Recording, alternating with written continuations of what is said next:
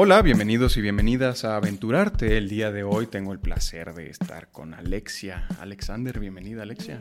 Muchas gracias, gracias por invitarme. No, hombre, gracias a ti por estar acá. Muy feliz. Un placer igualmente. Alexia, tú naciste en En Guadalajara, Jalisco. Bonito Guanatos. Claro que sí, soy muy orgullosamente tapatía. ¿Sí? Sí. ¿Eres tequilera? ¿Eres... Súper tequilera, me encanta el mariachi, las tortas ahogadas, todo. ¿Sí, de verdad? Sí, me fascina. Eres- Creo que lo único que no me gusta tanto es la jericaya. ¿Qué es eso? Es como un, es un postre y es como el, según, yo digo que es como el creme brûlée mexicano. Porque pues, la verdad es que sabe muy Ah, sí- parecido. Sí, vi que lo pusiste ahí, ajá. Sí, pero es lo único que no me encanta. Pero ni siquiera el creme brûlée me gusta tanto, la verdad. Ah, ok. Eh, fuera de eso todo me encanta. El bolillo de allá me encanta. Eh, la tortilla es muchísimo más rica, la verdad. ¿Sí? ¿La tortilla de maíz? De maíz, sí. ¿Sí? de harina no, no, no les puedo ganar al norte, pero, Sí. Sí, lo siento. Pero es... pero de maíz, la verdad, sabe mucho más rica que la de aquí. Porque es, es que maíz, Maíz blanco. blanco. Ah, ok, sí. En Chihuahua igual, en Chihuahua se acostumbra el, el maíz blanco. Ajá. Yo me acuerdo que cuando llegué acá era así, ¿qué, qué Es, raro, esto? ¿no? Sí. Pero ahora me pasa, o sea, yo tengo, voy a cumplir 11 años en- Ujú. acá en México este año. Y como que ahora siento, o sea, sí, mis primeros, yo creo que, ¿qué será? Mm, ¿Tres, cuatro años? O sea, sí, sí viví en conflicto aquí por, por decir como, güey, pinche tortilla fea, ¿no? O sea, no me gustaba. Y regresaba a Chihuahua y era como, ah, sí, esta- este es mi maíz, ¿no? Sí. Pero ahora como que me conflictúa un poco el estar yendo y viniendo porque llego a Chihuahua y ya como que digo, "Mm, esta tortilla blanca está, ¿A poco? está extraña. Y llego acá y digo, o sea, sí, creo que ya me acostumbré obviamente más a, la, a la tortilla amarilla. Entonces es como... Sí. "Ah". No, yo no. La verdad es que... ¿Tú todavía no te acostumbras? No. ¿Cuánto tienes acá en México? Mm, con idas y venidas, o sea, ya es que me fui y así. mm, creo que van a ser como 6, 7 años, como 7 años. Ok. Me vine la primera vez hace 11 también, ok. pero pues me, me fue a regresar un tiempo a Guadalajara un año, me fui a Francia 3, entonces... ujú, Qué padre. Sí. Ahorita, hablamos Sí. de, de ese proceso. Sí, entonces en bueno. to- el total han de ser como 7 años por ahí. Como siete años Ajá. estar acá. En Ok, pues sí, CDMX. ya es un rato. Sí. O sea, ¿y de qué fue eh, lo último en que estuviste? ¿En Francia o en Guadalajara? en Guadalajara. ¿Y hace, o sea, cuánto tiempo ya tienes acá otra vez? Otra vez, año y medio. Ok, Regresé en octubre del 2022. ok. No, 21. 21, 21. Sí, obvio, porque el 22 acaba de pasar. Eh, ajá. Sí, o sea, 21. poquito tiempo entonces. Ajá, año y medio, sí. ¿Y estuviste cuánto en Guadalajara? Uno. Ya no aguanté más. Orgullosamente tapatía, pero de lejos. ¿Sí? sí. Es que es, ya es extraño, ¿no? Como que ya estás tanto tiempo acá en Ciudad de México que estás acostumbrado a, sí, y al me caos. encanta, sí, ex- exacto. Y también es mi vida acá, o sea, también las amistades, amo mis amigas de Guadalajara, pero también las, o sea, las de la Ciudad de México son amistades que yo me he nutrido, o sea, he, he construido de una manera mucho más consciente. Ajá. ¿Sabes? Las de Guadalajara las amo, las he construido, pero al final de cuentas son las que me tocaron. Como Y- por la escuela o así. Ajá, por escuela, Sí. por la vida. Y aparte, yo mis primeros años cuando me vine casi no iba a Guadalajara, como que terminé también medio peleadita. Ok. No peleada, pero como que vine a México, o sea, llegué aquí y me di cuenta como de que tal vez todo lo que, o sea, muchas cosas me cayeron muchos veintes Ujú. Y me, me dolió mucho que justo, o sea, ya hablaremos porque mucho de esto hablo como de mi obra. Y, y me peleé mucho como con Guadalajara un poco, o Ah, sea, con sí. el ente Guadalajara. Entonces dejé de ir mucho Ajá. y obviamente pues se van perdiendo amistades. Y también los tres años que estuve en Francia hablaba muy poquito con las de allá. Si acaso hablaba con amigas de acá, eran las de, o sea, aquí en México eran las de la Ciudad de México. Ok. Entonces sí tengo ciertas amistades y el estilo de vida también, o sea, también regresé a Guadalajara y regresaba con mi mamá y la amo y todo y es muy chida, pero pues ya tenía 10 años de vivir sola, entonces pues no, no es lo mismo. Sí, sí, pues regresar a casa de papás es, Sí. pues, es hermoso, ¿no? Sí, Pero es- padres, casa mágica, te Ajá. tienden la cama, te hacen de comer, pero Pero una semana, ¿no? Sí, O sea, exacto, yo, sí. yo siento que ya ese es mi límite. Como la primera semana en Sí. Chihuahua, en casa de mis papás, es, es eso, es magia. Sí. O sea, justo Sí, te hacen no de tienes, comer, pues. te hacen de comer, Sí. te lavan, te todo. sí. Pero pues ya no estás acostumbrado a Sí, ese, a ese estilo de vida, ¿no? De, Sí. de estar eh, compartiendo tu casa con, con Sí. toda tu familia, ¿no? Y, y también hasta el transporte, o sea, yo aquí en, en México me la vivo caminando y en bici, y en Guadalajara una vez intenté la bici y casi me, o sea, no, fue horrible, lo sufrí, así casi lloro, no, no, no, ¿Por horrible. qué?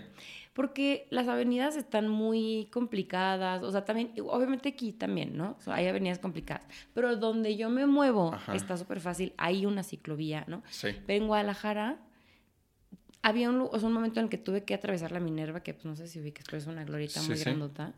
Y hay puen túneles más bien, y, así, y, y no hay manera de atravesarlo. Sí, yo- Sí, intenté ver la manera en la que yo como que podría rodear y así, y no lo logré. Seguramente mil gente se mueve en bici en Guadalajara, pero yo me paniqué y dije que no, no puedo, lo odio. Esto no es lo mío. Sí, ajá. Sí, Chihuahua está so- eh, construido sobre cerros, entonces Ujú. todo es subidas y bajadas también es Sí, imposible. O sea, yo sí. ni siquiera lo he intentado porque como, no, güey, de repente hay subidas Sí. así eh, inmensas que Sí, es que como- sí, con la de viaducto, yo sé de que o sea, ya es como mi límite de, Sí. de subir la, la montaña en bici. Imagínate. Oye, ¿y cómo inicia tu aventura en el arte? Em, pues muy chiquita. Muy chiquita de manera muy intuitiva. O sea, mis papás, eh, a mi mamá le gustaba mucho el teatro, pero ninguno de los dos se dedica a nada artístico, ni tengo familia de artistas, nada.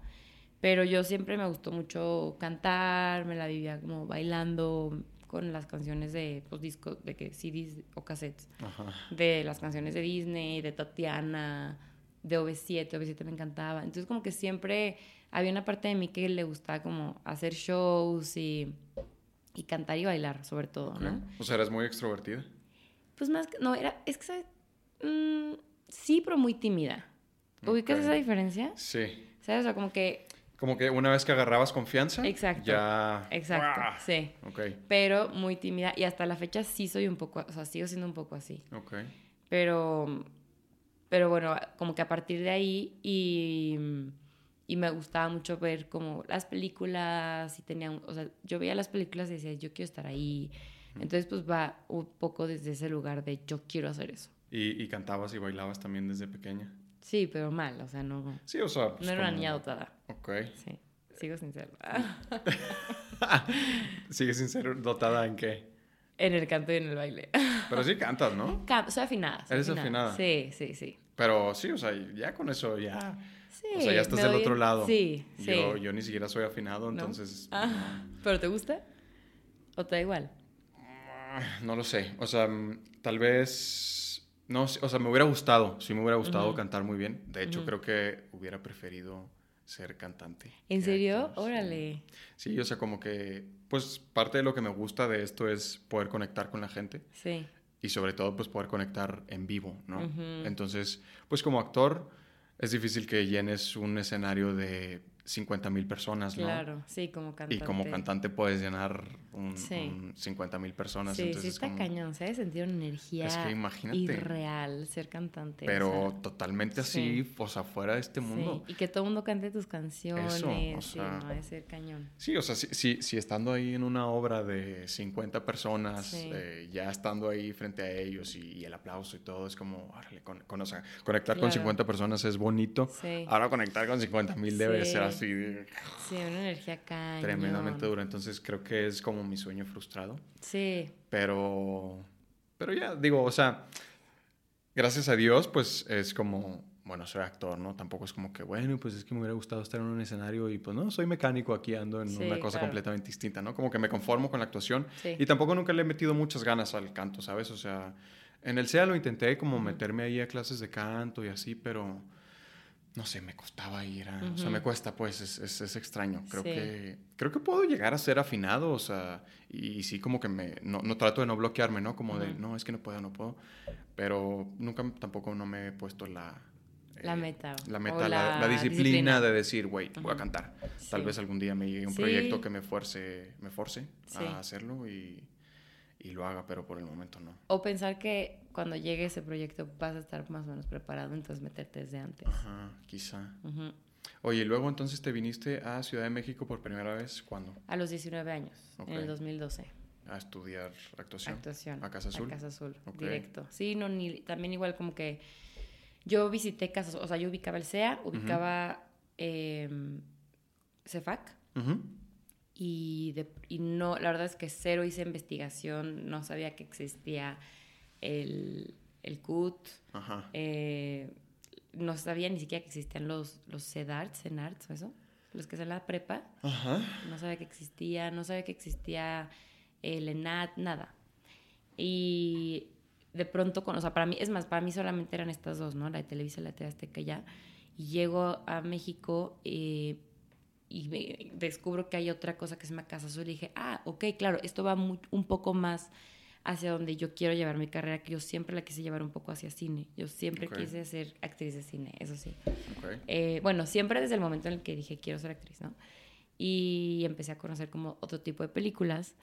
Y me fui enamorando del cine y, y, eso era lo que quería. Entonces, cuando conocí Casa Azul, dije, ah, ok, este, este es el lugar, ¿no? Y no investigué nada más. Fui un día de hecho, había venido a la Ciudad de México ni siquiera a esta intención, o sea, fue así de, vine creo que a un concurso de la escuela y yo me escapé con una amiga así de que, bueno, vamos a ir a tal lugar. Y yo vi la dirección, pedimos, no, creo que no existía Uber, pero fue así de que, bueno, es un taxi. Y me fui con una amiga, una amiga me acompañó, creo que ya ni se acuerda.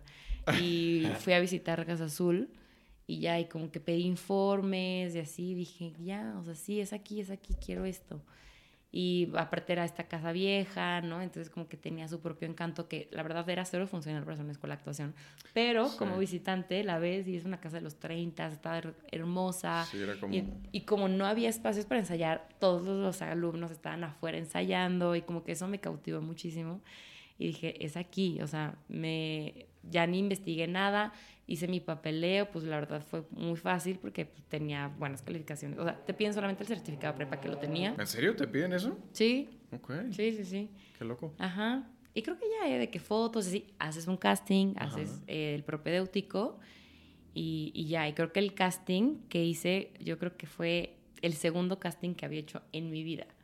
Em, el primero fue para los Panamericanos, cuando fueron en Guadalajara.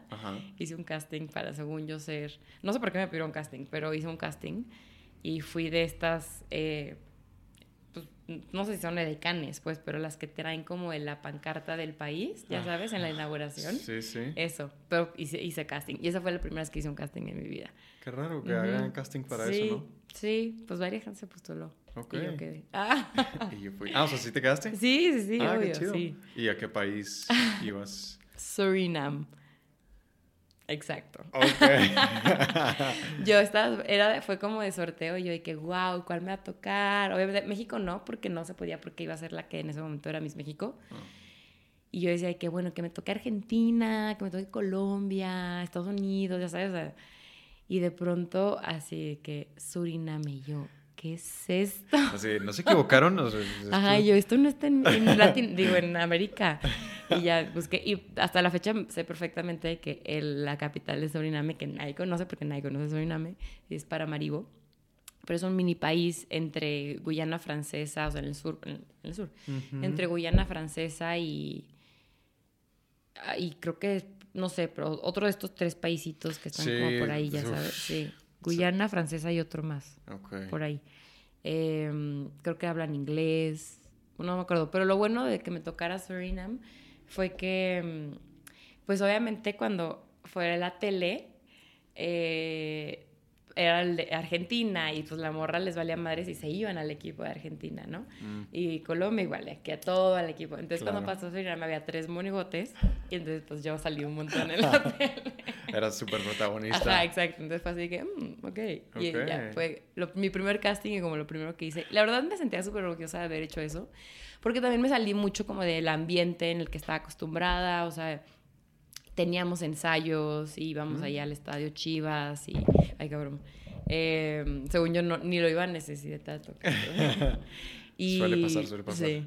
Y nada, o sea, como que estuvo padre también esa experiencia de salirme de mi mundito de Guadalajara chiquitito y ir a, este, a, este, mundo de, de modelos en Guadalajara eh, un poco más underground, que no conocía. Sí, pues ahora sí que algo totalmente nuevo, ¿no? Sí. Pero, y entonces, o sea, no, nunca ¿Nunca hiciste nada de actuación eh, aparte de eso en Guadalajara? No.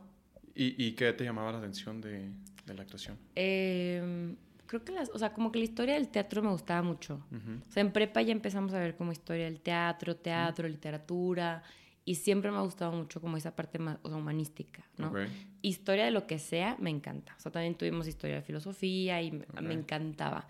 Eh, o sea, ¿le has podido poner palabras a, esto de, que cuando estabas chiquita decías como, yo quiero estar ahí?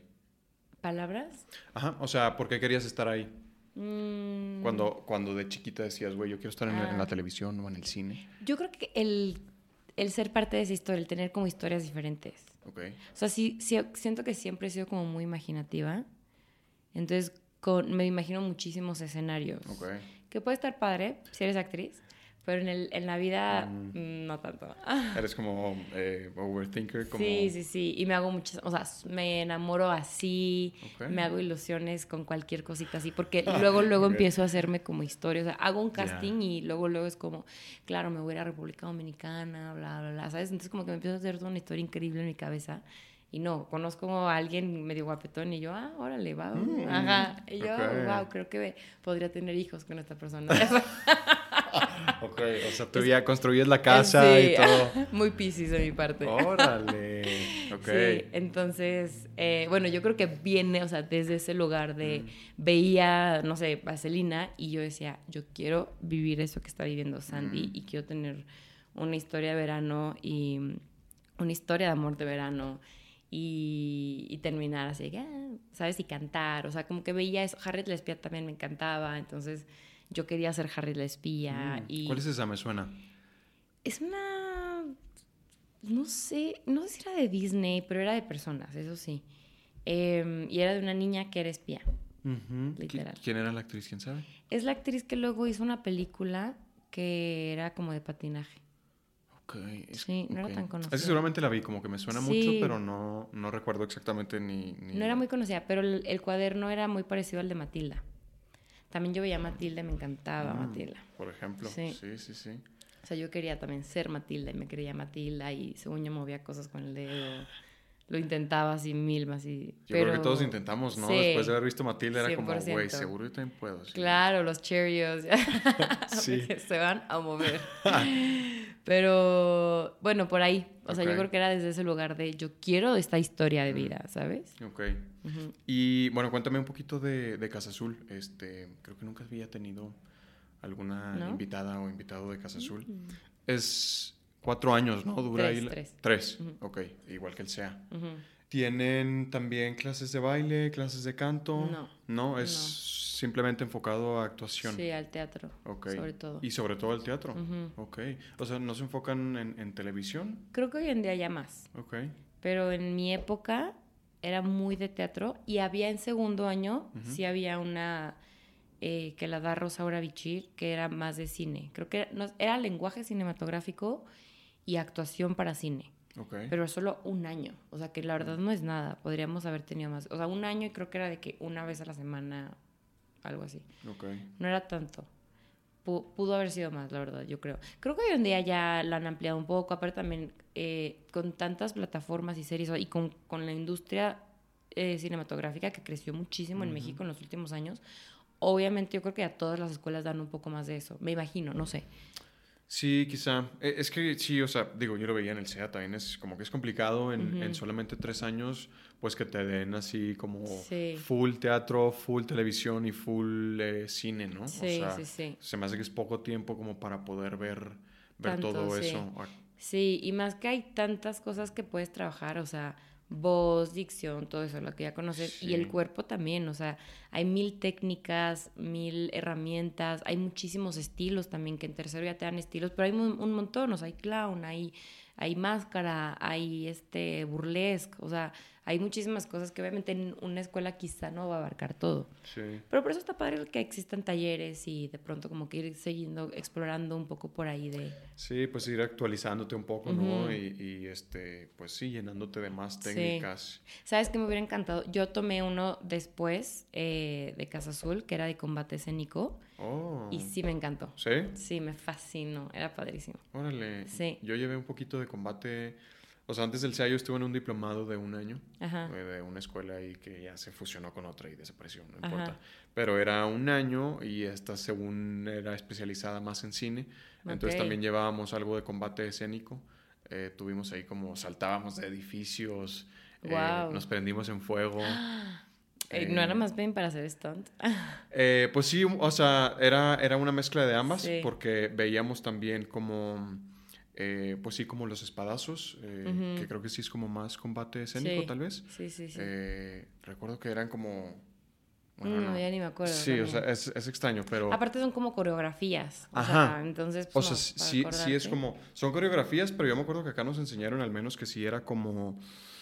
O sea, existían, existían, perdón, como tres tres maneras de, pues de, de, dar el espadazo, no sé cómo se diga, ¿no? Que era como, o sea, si es hacia abajo es así y luego tienes otro en medio y otro por arriba. Y, y su contraparte de cómo contrarrestar ese espadazo. Eh, de hecho, el, que nos enseñó eso fue Stunt en esta película de Chihuahua, un Chihuahua en Beverly Hills, nunca la viste, ah. un perrito Chihuahua. Me eh, suena, me no suena. No recuerdo de qué trata la película, pero al final creo que justo salen como 10.000 perritos chihuahuas en, como en unas pirámides, algo así, y salen como si fueran aztecas o mayas o algo así, no recuerdo. Los perritos. No, eh, también, sí no recuerdo, la neta, eh, Imagínate, esa película la vi hace muchísimo tiempo. Pero más bien personas, o sea, sí salían como siendo aztecas o mayas y tenían un combate. Ya, ya, ya. Entonces dice que ese güey estudió también en Estados Unidos y eh, esa escena creo que eran, era muchísima, muchísima gente. Entonces ahí nos, nos enseñó cómo, eh, cómo ensayaban ellos para esas escenas y que algo súper riguroso. Se levantaban a las 4 de la mañana para ensayar y no sé qué. Wow. Y luego también vimos como de manejo de armas un poco y de estopines, que eso pues sí, ¿no? Más bien es como stunt. Estopines, no, luego eso está padre porque como actor de pronto te los ponen. Sí, sí, o sea, muchas cosas que, probablemente nunca en mi carrera como actor voy a hacer, ¿no? Como prenderme en fuego. Ah, bueno, tal vez no. Pero tal vez sí. Los estopines sí, los estopines, es como, ajá. Pero prenderme en fuego sí siento que es como, híjole, no sé si me la rifaría. Estuvo muy buena la experiencia, o sea, qué chido que la viví, pero sí fue, o sea, sí es como... Sí, que alguien más lo haga. Se siente... Y hay gente que se dedica a, hacer, hacerlos, o sea, no Sí, o sea, literalmente pues sí es ponerte un poquito en riesgo, ¿no? Sí, Entonces mejor es como... Si alguien más que le sepa lo puede hacer. Sí, pues para qué hacerle la. O sea, hacerte el muy valiente, ¿no? hacerte la Tom Cruise. Sí, la neta. Digo que eso, eso está bueno. Está padre. Pero bueno, el güey lleva años haciéndolo. Claro. Eso me gustaría, la neta. O sea, como poder hacer. Digo, si estoy en una película con una producción de ese tamaño, ¿no? Y con, con ese, esa cantidad de dinero, con ese equipo y todo, estaría chido poder estar haciendo, sí me gustaría como estar saltando de un edificio a otro y de un helicóptero y... Sí, igual se necesita ser súper valiente, o sea, ¿no? Sí, y, y, tener como la técnica también, ¿no? O sea, saber, ser ahí, pues, hábil para, para andar saltando y cayendo y todo esto, pero estaría interesante. Sí. Oye, entonces tres años y em, enfocado más en teatro. Casi todo sí. ¿Tiene costo el Casa Azul? Sí. ¿Y siempre, siempre ha costado? Sí. ¿No sabes? Sí. Sí, sí, sí. Según yo sí. Ok. Yo fui la treceava generación. ¿Y saliste en 2010? 15. 15. Sí. 15. Sí. Eh, y sí costaba, desde el primer año que yo estuve, sí costaba, según yo sí, siempre ha costado. Hoy en día creo que está mucho más cara. ¿En serio? Sí, porque aparte ya la agrandaron, ya es literal pues una universidad. Aparte ya es licenciatura también, lo cual pues está padre eso. Mm, no sabía. Sí. Ok. A mí ya no me tocó, entonces eh, creo que está padre tener tu licenciatura si en algún momento quieres hacer una maestría. Obviamente un papel no te sirve de, mucho en, la, en muchos casos, ¿no? Y, como actriz probablemente pensarías que no. Pero si en algún momento quieres hacer una maestría, que la verdad, hoy en día yo a mis 30 años, eh, sí creo que está padre tener un, no un plan B, pero sí una, un otro hobby, pasión que que donde te puedas enfocar también tu energía y tu tiempo y tu mente. Y si eso te deja, eh, o sea, como estabilidad económica, está increíble. Sí, o sea, creo que, o sea, creo que sí termina siendo un plan B. A mí tampoco no me gusta llamarlo como, como, como que tengas otra opción. Porque pues para nosotros sí es como, no, pues, es esto o nada. Sí. Ajá, o sea, aquí estoy con toda la pasión y todas las ganas. Pero sí, yo también en estos últimos años de vida ha sido como, híjole, quizá tener esa herramienta que te permita pues tener otros conocimientos, otras habilidades, otras maneras de generar ingresos, como que pues no está de más, ¿no? No, la verdad no. Pero sí, o como un side job, pues. Ajá. Pero como que a los 19, 20 años, pues no, no te fijas en eso, ¿no? No, jamás. Como, no, güey, voy a ser actor, voy a ser actriz sí. y... Y yo me enojaba, o sea, mi papá me decía de que, pero a ver, Alexa, o sea, ¿cuántas personas de verdad tienen la oportunidad de que el papá o mamá o lo que sea te ofrezca pagarte una carrera? De verdad, muy pocas. Y yo Sí. que, no, no, no, no, no, a mí me va a ir súper bien, bla, bla. Y digo, me ha ido bien, o sea, la verdad me siento muy afortunada en el lugar en el que estoy. Pero definitivamente, porque llevo 10 años medio que, ¿no? Y no he de quitar el dedo del renglón, pero sí, por sobre todo en pandemia, sí dije como, ¿cómo no tengo algo más? O sea, ¿cómo eh, no busqué? Y tengo otras herramientas con las que puedo decir, ah, bueno, pues voy a sacar como ingresos de aquí, Claro. cómo puedo enfocarme en esto, pero al final sí de pronto ya veo atrás, y claro, o sea, siempre existe el hubiera, ¿no? Bueno, no existe, pero siempre está como esta cosa de, de ay, ¿qué hubiera pasado si Sí, sí. ya, no fue, no he estudiado algo más, no pasa nada. Hoy en día, sí, ¿no? O sea, hoy en día, si quiero meterme a estudiar algo, lo, lo hago sin pensármela dos veces, si realmente lo quiero. Ok. O sea, de hecho, me acabo de meter a estudiar. Ah, ¿Ah, sí? ¿Qué? sí, guion. Hoy fue mi primer día de clases. ¿En serio? Sí. Órale, Pero, felicidades. gracias. ¿A dónde? Eh, se llama Laboratorio de Guión. Es una escuela argentina. Oh. Es online. Ah, es online, Sí, sí, sí.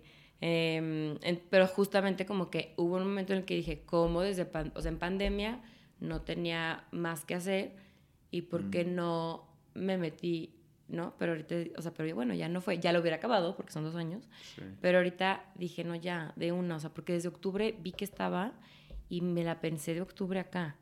Y lo que me hizo así ya decir que sí fue porque me volví a meter a la página, según yo, como para volver a leer el temario, a ver qué onda. Y de pronto veo que cupos agotados. Y yo, ¿qué? Yo, no, así, intensié mil. Me metí a la lista de esperas y yo que, por favor, por favor, cualquier cosa. Y ya me dijeron de que, pues, a la lista de espera. Hoy vamos a checar. Y yo, bueno, va. Y ya así está. Yo ponle y pone de que refresh a la página. Así, no, todo ese día así tuve que en la compu. Y ya cuando se pudo, me metí así de que de una Órale. sí dije como, o sea, cuando pagué la, como la, mm, ¿cómo se llama? El, Eh, ¿Inscripción? ajá, como la inscripción, que ellos le llaman de otro nombre, pero bueno, como tu carnet, no sé, whatever. Pero pagué eso, sí dije como, "Ah, espérate, ¿cómo? Es, o sea, a ver, al final es, es al mes una cierta cantidad, ¿no? Entonces como, eh, eh, wow, wow, wow, wow. Pero dije, ya, yo soy mucho de la idea de la carga hecha andar al burro, entonces dije, va a salir, va a salir y pues hoy fue mi primer día. Órale, qué padre. Sí, Pues felicidades. gracias. Y, y, o sea, si tienes clases diario, No, dos días a la semana, dos días a la semana durante dos años. sí. Ok. Pero pues tareas, ya sabes. Pero bueno, las Sí, tareas claro. son ver películas y Ok. analizar hasta ahorita, ¿no? ¿Y es, eh, perdón, solamente enfocado en en guion. Guión de cines y de series. Ok. De cine y de series. Yo, porque sigo siendo muy creyente y muy amorosa del cine, para mí yo solamente quiero hacer cine hasta ahorita. Em, pero bueno, está bien, sí, tengo la teoría de series y hoy en día es lo que se vende y quizás algún día pueda llegar a escribir una serie está increíble y venderla pues muchísimo más. Claro. Pero yo me metí porque yo quiero hacer eh, guiones de, ser- de pelis. De O sea, a mí me encanta, sí, un buen guion de una buena peli, de verdad la disfruto y, y admiro muchísimo a la gente que escribe, o sea, que es capaz de escribir como cosas increíbles. Sí, pues es que sí es esa manera de...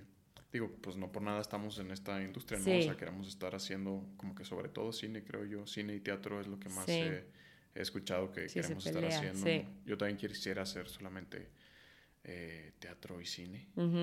Eh, pero sí, el, el- o sea, una buena película. eh, estaba justo escuchando un, un podcast de... Perdón. En plan, ¿Es tu pie? Sí, ¿verdad? Sí. Perdón. Yo, ¿Qué le pasa? Eh, estaba viendo este podcast de mm, escritores, precisamente. Se llama. eh, como Roundtable. No sé si los bueno, has visto sí, en, sí, en sí. YouTube. Sí. "Mm, está padre. Y estaban. Uy, soy malísimo para los nombres. Solo me acuerdo de Aaron Sorkin, que es el. ¿Lo ubicas? Sí, Es el, este de. El de mm, Facebook. Social Network, ajá. todo- Network. sí.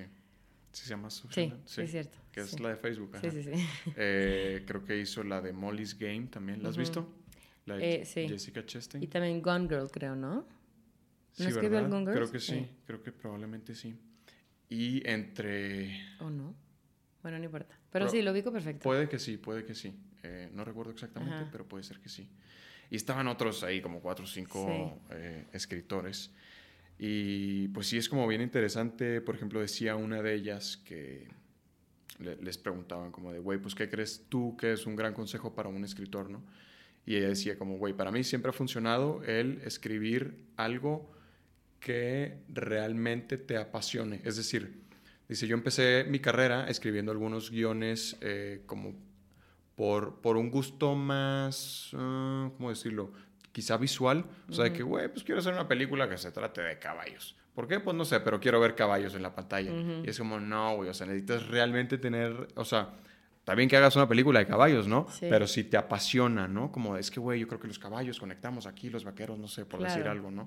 Entonces dice, o sea, sí tienes que tener esa pasión por, por el tema que estás escribiendo, si no, te puede, mm, te puede jugar chueco, ¿no? Sí. ¿Tú, eh, ¿Cuándo empezaste a, a escribir tú? Mm, empecé como, como un ejercicio medio conmigo misma en el 2013, creo. O sea, yo acaba de llegar. Bueno, no, no, tenía como un año de haber llegado a México.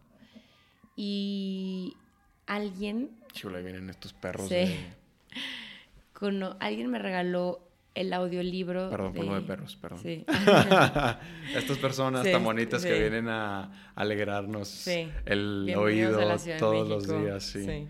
Empezaste, ajá. Eh, alguien me regaló un audiolibro de. Mm, el de Robert, Robert McKee. Mm. Ajá. Entonces, creo que esa fue como mi primer acercamiento a escribir un poco y me acuerdo que hice un corto, según yo, pero nunca de verdad fue como con la intención de grabar, o sea, no sé cómo, cómo estuvo esa cosa, pero, em, pero bueno, lo escribí, era como de unos novios, según yo, y luego medio lo dejé, o sea, porque digo, como que nunca fue una cosa de voy a escribir ahora. Eh, y luego en el 2000, creo que 14, 15, por ahí, siempre he escrito yo como diarios y así, eso sí. O sea, siempre me ha gustado mucho como escribir lo que pasa en mi cabeza, ¿no? ¿Desde niña? Sí, desde chiquita. Okay. Eso sí. Y luego me gustaba mucho como el scrapbook y así, pero bueno, ahí no escribes tanto, pero como que siempre ha habido como un lugar en el que yo pueda plasmar mi, mis pensamientos en papel. Em, Entonces las páginas matutinas no te costaron absolutamente nada. Ya las hacías básicamente, ¿no? Quizá no en las mañanas. No, y no tan, no tan de que así estricto, mañana levántate y escribe tres, tres páginas, porque tres sí es bastante. Sí. O sea, tres a fuerzas, o sea, esa disciplina de no puedo acabar hasta las tres hasta ahorita no lo hago, ¿sabes? O sea, como que he intentado como retomar y no, o sea, sí escribo en la mañana, pero es una página, media página, dos páginas, ¿sabes? ¿Y pero si lo haces riguroso el escribir todas las mañanas? Sí, sí, sí. Yo creo que obviamente igual hay días en los que no, pero, pero un 80 o un 90% de los días sí. Es que es, es, es, complejo, ¿no? O sea, justo te habla esta Julia Cameron como de, güey, es, o sea, es obligatorio, neta, no puedes dejar pasar un día y tres páginas. Y para mí también ha sido complicado, o sea, de pronto... Pero si estás haciendo ahorita el libro, sí te recomiendo que sí lo hagas. O sea, yo cuando lo estaba haciendo, sí, sí fue súper eh, disciplinada y sí lo hacía. De pronto me tomaba antes mi café, ya sabes, pero sí lo súper hacía. Eh, y sí me ayudó mucho también, como para entender, a ver, al final es un ejercicio tipo una terapia de, de habla, ¿no? Como al final de pronto salen cosas que no tenías ni idea que estaban ahí, ¿sabes cómo? O entiendes cosas que, que tú de una manera racional igual y, no creerías que sucede así en tu cabeza, ¿sabes cómo? Sí, sí. Em, y a mí me, me, pasa mucho de pronto en terapia, como claro, entonces bla, bla, bla, bla, verborrea y de pronto como que saco alguna frase que digo, espérate, wow, ¿qué? Dije eso, ¿sabes cómo? Entonces el hecho de que como que ya no me lo juzgo y digo, sí, sí lo dije, ¿por? Entonces como que digo, claro, ahí hay algo por ahí. Y al final yo creo que las páginas son eso, o sea, como que el permitirte como una escritura libre de shalala, de, de total libertad. Vaciar tu mente con lo que sea que venga. Sí. Sí, como que sí es esa... Eh, o sea, es una gran herramienta, a mí también me lo parece. Sí. Y es la segunda vez que lo empiezo a leer. Ha sido un proceso ahí también extraño con, con, el libro. O sea, lo había empezado y lo dejé como Yo creo que avancé un- un- una cuarta parte del libro y luego lo, lo empecé otra vez. Pero digo, desde que lo empecé a leer la primera vez, Ajá. no he dejado las, Ah, las ok. páginas Ah, matutinas. ok, bueno. Sí, sí, o sea, Eso ya, ya lo bien. hice pues medianamente un hábito. Ajá. Porque yo también, yo sí empecé también con las tres páginas, Ajá. pero de pronto me llevaba una hora. Entonces sí. me veía en la mañana y que, güey, tengo una hora aquí valiendo madre. Sí. En lo que, digo, no valiendo madre, ¿no? Pero, pero es mucho. O sea, Sí, tres páginas de verdad es mucho. Y de repente amaneces así como que con la cabeza en otro mundo y me perdía, ¿no? Escribía un rato y luego de repente me iba y en lo que regresaba y a veces era una hora. pasa tiempo, sí. Entonces le, yo le bajé a una página. Sí, sí es invertirle. Bueno, con una página yo creo que está bien, ¿no? Sí, o sea, no sé si. O sea, no sé por qué la, la necesidad o, o- o la. Sí, yo creo que si eh, nunca lo has hecho, el obligarte a hacerlo tres páginas, o sea, como que, eh, ¿cómo se Como emerge, emerge, o sea, como al full en Ajá. algo así, sí creo que sea necesario. Sí. Si ya lo hiciste un tiempo, esas tres páginas, ya. ya creo que, bueno, no sé, o sea, no sé qué diría Julia Cameron de Sí, eso. seguramente nos escucha y dice, Sí. chavalos tontos. Sí, ajá.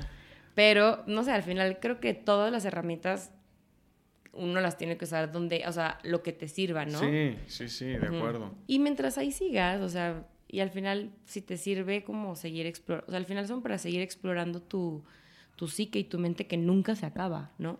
Y que al final, eh, todo esto son herramientas para al final crear algo, o sea, pues al final es el camino del artista, ¿no? Entonces, como si mientras más conozcas qué hay dentro de ti, tus demonios y tu oscuridad y tu, y tu psique, cómo funciona, creo que es, te, abre un rango también de posibilidades de creación, ¿no? Sí, sí, sí, de acuerdo.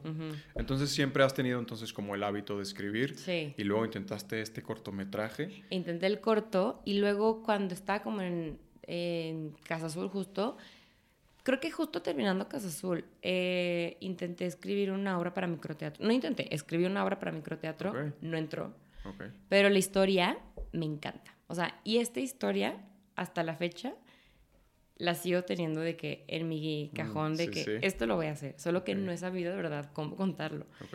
Y aparte, y este es un guion, o sea, haz de cuenta, fue una micro, un una micro obra y, y luego me fui a, a Francia, o sea, y ahí en Francia ya fue cuando yo me empecé como a escribir, según yo, pero igual, pues nunca he tenido la técnica, ¿sabes? Entonces, por más libros que yo lea, yo sí soy muy de, yo no puedo ser autodidacta, o sea, Ok. me encanta leer, me encanta estudiar lo que quieras, pero sí necesito una tú, tú, un profesor que me vaya como guiando o que me ayude como a salir de, de ciertos como mm, estancamientos, ¿no? Sí. Entonces sí llegué, o sea, tengo ahí varias historias que tengo en mi, en mi compu de esta época de mis tres años que viví, o sea, las tengo perfectamente de que ubicadas. Entre ellas esta que, que fue en el original un- una, en la microobra. Y este, esto que después lo quise convertir a guion, es un guion que he reescrito N mil veces y siempre me atoro en el segundo acto. Ok. Entonces también ahorita como que dije, ah, ya, lo voy a dejar eh, porque estoy enfocada más como en mi obra de teatro y que, que la obra la quiero hacer cine justamente. Y mm, entonces dije, bueno, voy a enfocarme en ahorita todo 2023 va a ser Robin y ya está. Y una vez que ya logré hacer este, este guion, que se me está dando mucho más fácil, porque también ya conozco muy bien al personaje, Claro. a los otros personajes, o sea, como que ya conozco un poco más la trama, qué le pasa, etcétera, etcétera.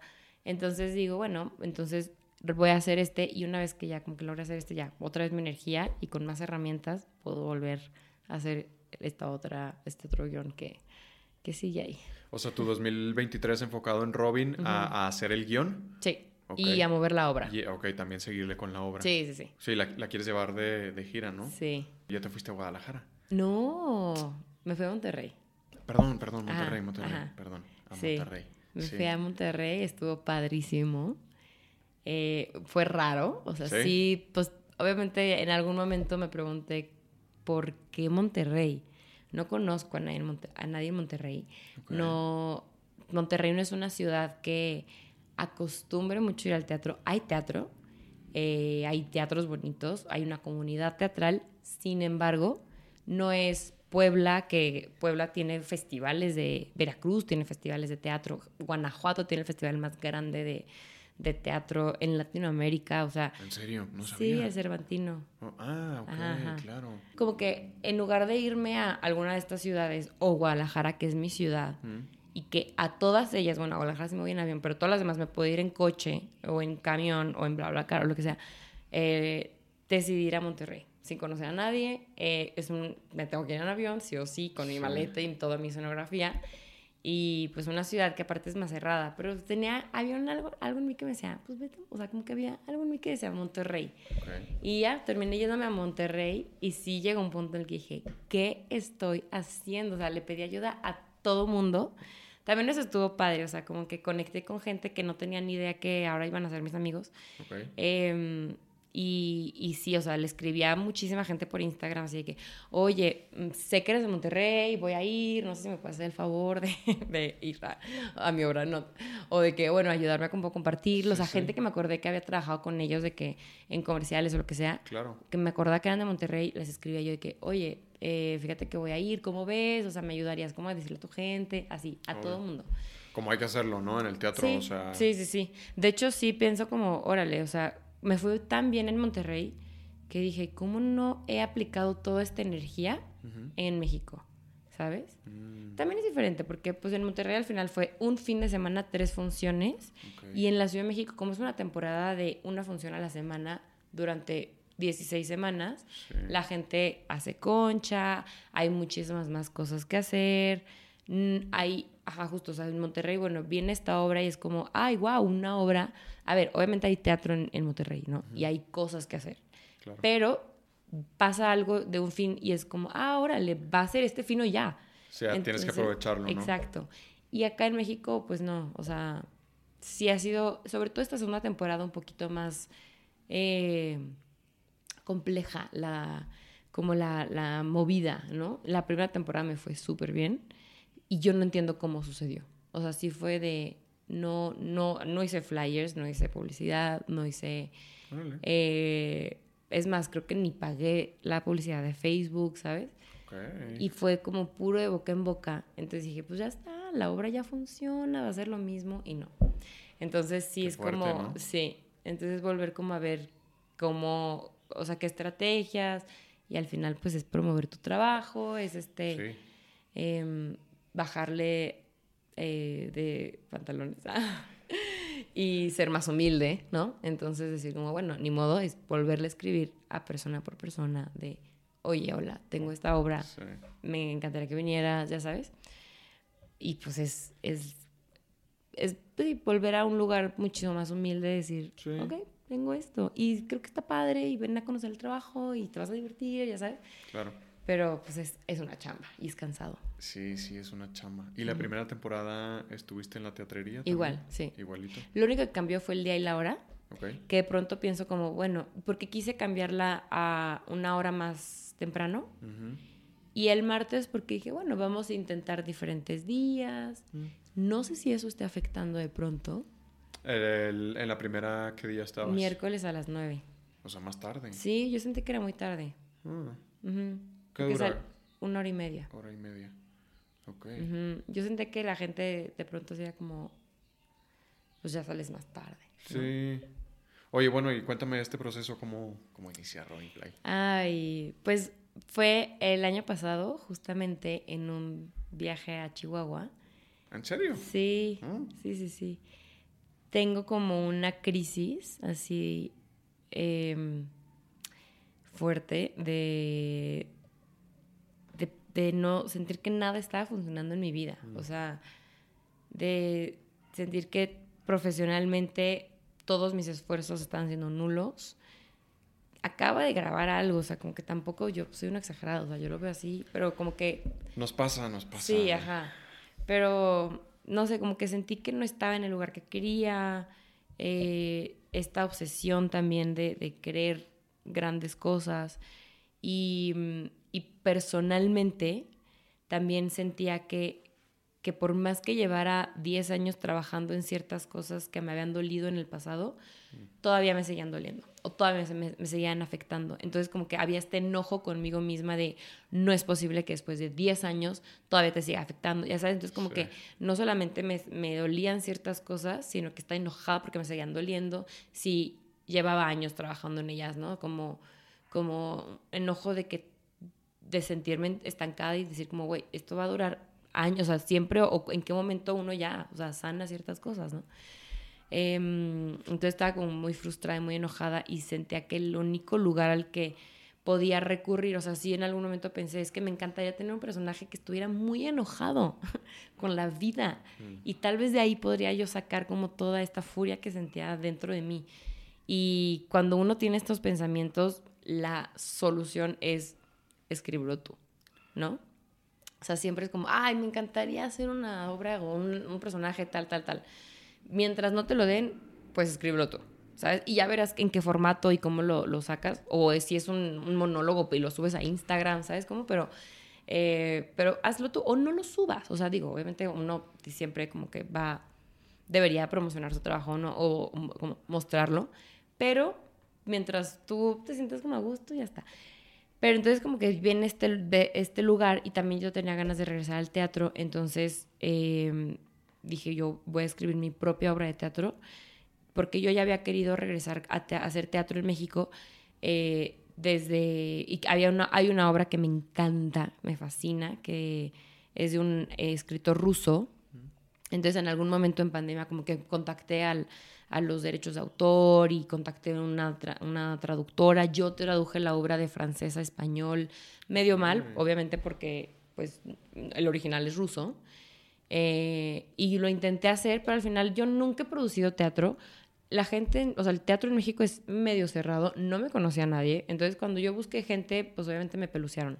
Entonces, en algún momento me decepcioné mucho.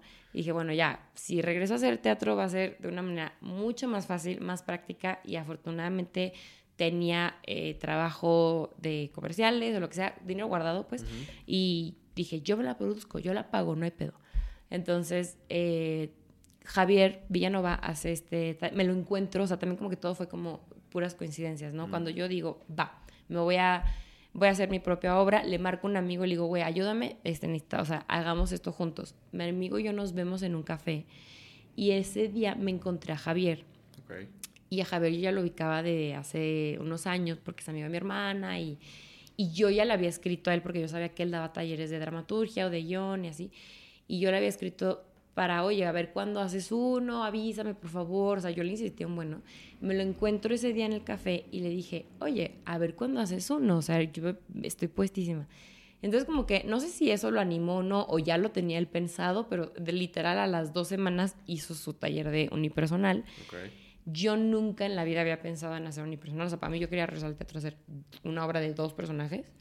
Pero como que fue el que hubo, el taller, y yo sí, ya sin pensarlo, lo pagué y me inscribí. Y entonces como en este proceso nos ponía ciertos ejercicios y yo me lo tomé con, muy en serio, o sea, como con total libertad era...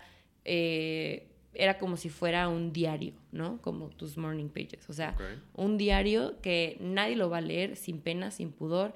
Entonces, para mí fue súper liberador el proceso creativo mm. y todo esta, este estancamiento y frustración que, he llegado, que había llegado a sentir escribiendo estos guiones, que nomás no los lograba, a la hora de hacer el monólogo fue tac, tac, tac, tac, tac, o sea, encontraba las palabras perfectas, el chistecito perfecto, el momento en el que yo podía burlarme de mí, ¿sabes cómo?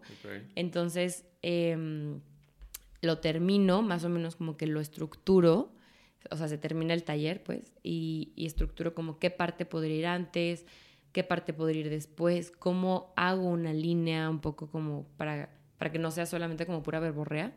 Entonces... Y el taller, perdón que te interrumpa, o sea, es de unipersonal, pero mm, eh, no estoy familiarizado con ello. Es para hacer una, o sea, actuar tú como solo o escribir para un, un monólogo. O sea, podrías, es, lo escrito, pero ah. obviamente la mayoría de la gente lo quiere actuar. Ok. Entonces... O sea, pero sí es para escribir, pues. Sí, sí, sí, es para escribir. Ah, ok. Eh, entonces, pues lo termino. a Javier le gusta mucho como el trabajo que yo estoy haciendo, entonces se, se involucró mucho como en, oye, ¿cómo vas? ¿Cómo va tu, como tu rewrite, no? Entonces yo me tomé también un tiempito de, o sea, que acabó el taller a volver a retomarlo como dos semanas, me fui de vacaciones. Y esas vacaciones me ayudaron también muchísimo como a saber qué quería del monólogo.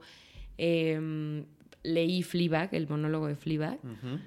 Entendí un poco esta estructura de cómo ella lo manejaba, de cómo todo el tiempo volvía a ese lugar, ¿no? O sea, porque bueno, Fleabag, la serie, es un monólogo antes, ¿no? Entonces, el monólogo todo el tiempo está regresando a, a ella en, en, la, en la entrevista del trabajo. No sé si viste Fleabag. No, ubico que ella la escribió y Sí, la actúa y todo tienes esto. que ¿no? verla. Sí, me han dicho, Increíble. pero todavía no la he podido No, ver. no, no, Gloria. Pero bueno, ella está en una entrevista de trabajo y todo el tiempo regresa a la entrevista.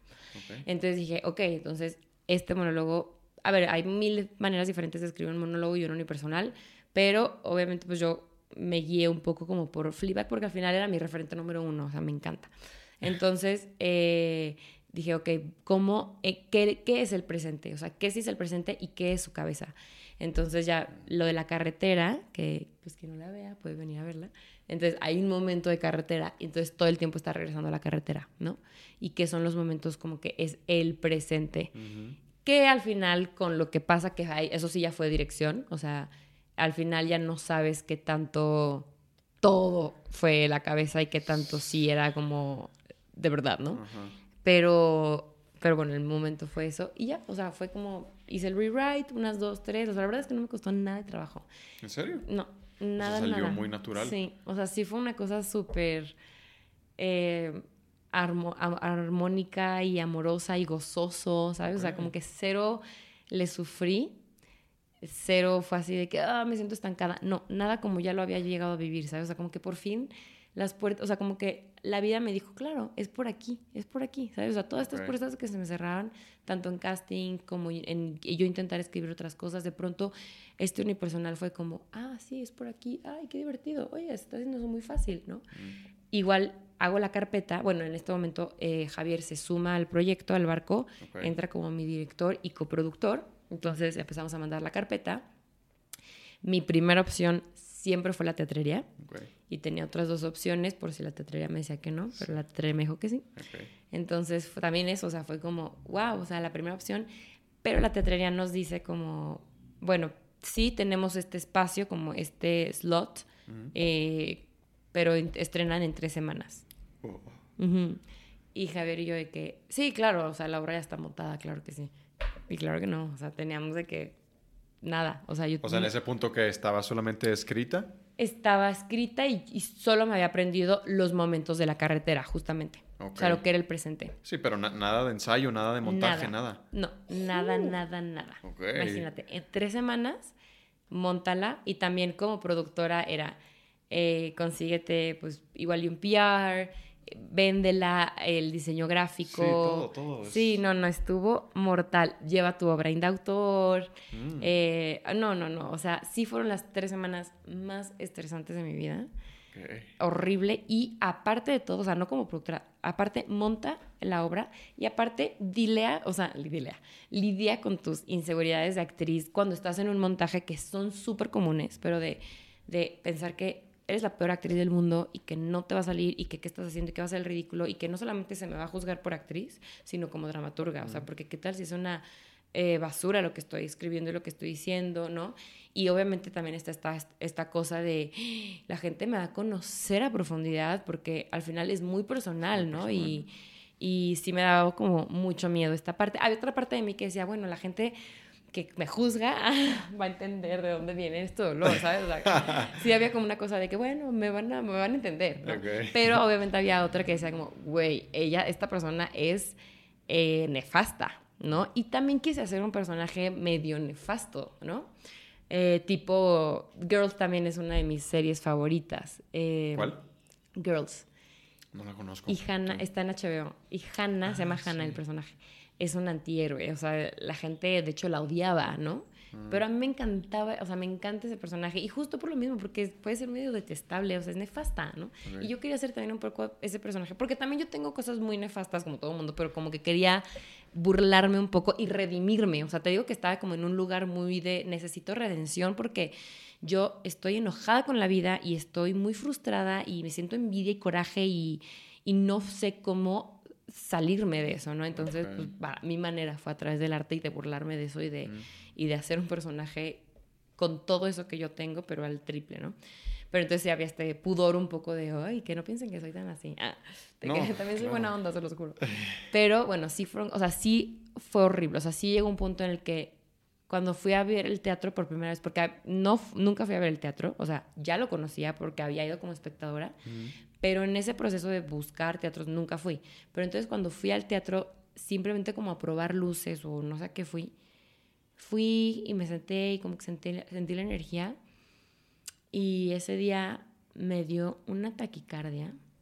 Me desperté en la noche así de que con muchísima taquicardia, con náuseas. Uy. Sí, y tú y yo hablamos de lo padre que es vivir sola, pero enferma sola, o sea, yo con esa taquicardia y en el baño, o sea, perdón, sí voy a hacer las cosas, pero en el baño vomitando, llorando, dije, estoy sola, o sea, me siento súper sola en este proceso tan difícil. Y obviamente, a ver, tenía a Javier, tenía a mi hermana, que también mi hermana me súper me apoyó con esto, o sea, como que fue, era la que más como que me incitaba a hacerlo. Amigas, o sea, obvio, gente tengo, ¿no?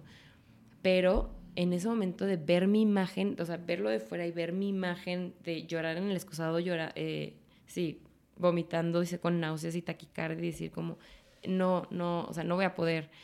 Y, no, no voy a poder, no soy buena actriz, no, no sé improvisar, qué tal si me equivoco y entonces me quedo trabada.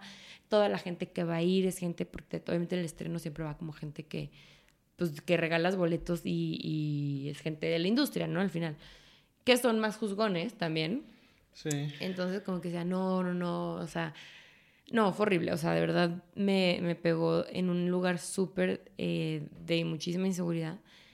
Pero después de eso, justo eh, le marqué a mi hermana, eran como las 2 de la mañana, y le dije, es que no puedo, o sea, y así empecé a llorar. Yo creo que tuve un ataque de pánico, o sea, no estoy segura, como nunca he vivido un ataque de pánico, no sé, pero de verdad de que no podía hablar, estaba llore, llore, llore, y con la taquicardia temblando y así.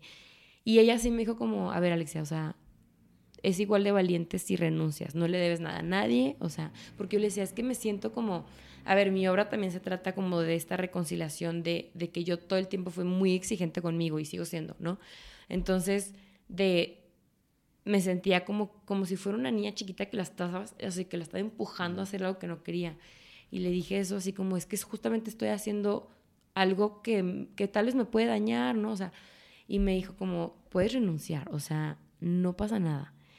Digo, hoy en día ya sé que no, o puede que sí, no sé, no sé qué hubiera pasado con la teatrería en ese momento, pero ahí estábamos a una semana de estrenar. Entonces, eh, pero el, hecho de que ella me haya dicho como puedes decir que no y darme a mí misma esa posibilidad de decir, tengo esta opción, nadie me está obligando a nada. Mm. Entonces, como que me sentí, y, y, también yo pensaba mucho como estas novias que, o novios que se van a casar y de pronto les entra como mucha inseguridad y quieren huir y no se sienten, o sea, se sienten cobardes si huyen, pero de pronto es muchísimo más valiente alguien que se atreve a decir, no, güey, no, me voy para atrás, ¿sabes? más sano, ¿no? y devuelven el anillo, cancelan boda y es mucho más valiente. Pero, entonces como que yo me di esa posibilidad de decir, güey, es igual de valiente decir que no. Y, y si, si, se me juzga, da igual, o sea, ya tendré mi momento. Em, entonces como que el día siguiente de saber que podía decir que no, me dio muchísima más paz mm. y ya, fue esa semana ya la viví, o sea, la última semana la viví con mucha más tranquilidad, obviamente nerviosa, obviamente estresada y nunca la pasé en, o sea, mi estreno fue mi ensayo general prácticamente, sí. Pero ya después de eso, o sea, una vez que estrené, un proceso increíble. O sea, de verdad, si alguien tiene una duda de si hacer este proyecto, yo lo mega recomiendo. Es lo más satisfactorio, lo más gratificante del mundo. Es pesado, sí, es cansado, sí, es retador, claro. Pero al final todo eso es súper gratificante y enriquecedor. Claro, totalmente. 100%. O sea, yo, así de todos mis amigos que me, que me han dicho que, ay, quisiera hacer algo así, yo estoy ahí. o sea, de verdad, sí, 100% escríbanme. Ah, yo soy súper accesible. Y 100% yo les, doy, les daré palabras de aliento porque de verdad para mí fue lo mejor que he hecho en mi carrera. Y al final es el personaje más padre que he hecho en mi carrera. Y me lo di yo, ¿sabes? Entonces también eso como que es muy bonito. Sí, claro. Es que, o sea, ya lo dijiste, a veces, eh, y ya lo he platicado aquí, o sea, muchas veces estamos esperando como el personaje, ¿no? O un personaje que, que deseas mucho, como, güey, a mí me gustaría hacer esto. Y de pronto, pues probablemente no te llegue nunca o probablemente te llegue en muchos años, ¿no? Entonces, pues la solución es escribirlo tú. Sí. Y, y también ya lo dijiste, o sea, ya pararte en un escenario a actuar es una posición eh, sumamente vulnerable y sensible, ¿no? Sí.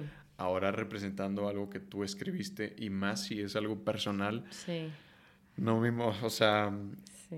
eh, veo bastante natural que, que te haya dado esta especie de, de ataque de pánico, o Sí. sea, la vulnerabilidad que, que debes de sentir al estar exponiendo mucho de lo que hay en tu cabeza, mucho de lo que has vivido en tu vida y aparte representarlo, como dices, ¿no? O sea, el miedo de qué van a decir, qué van a pensar de mí y luego Sí. aparte estarlo ahí representando Sí. debe de Sobre ser todo porque al final, obviamente, las primeras funciones fueron puros conocidos míos, Mm, ¿sabes? claro, Obvio, o sea, porque sí, sí. pues todos mis amigos, que obviamente también ya se me agotaron. Entonces, obvio, hay muchos amigos que han repetido y los amo por eso. Pero, pero sí, o sea, muchísimos. Entonces, como que era. Ok, muchos sí ya conocen mucho de mi proceso y entienden mi, mi psique, mi vulnerabilidad y mis dolores y también mi. Esta parte como de, ah, de ah, Alexia, ¿no? De esta locura, ¿no? Que igual y todos tenemos, pero también de, de esta locura que yo tiendo a tener, ¿no? Em, entonces como que decía, bueno, qué padre que lo entiendan y, y se van a reír conmigo de, de mí, ¿no?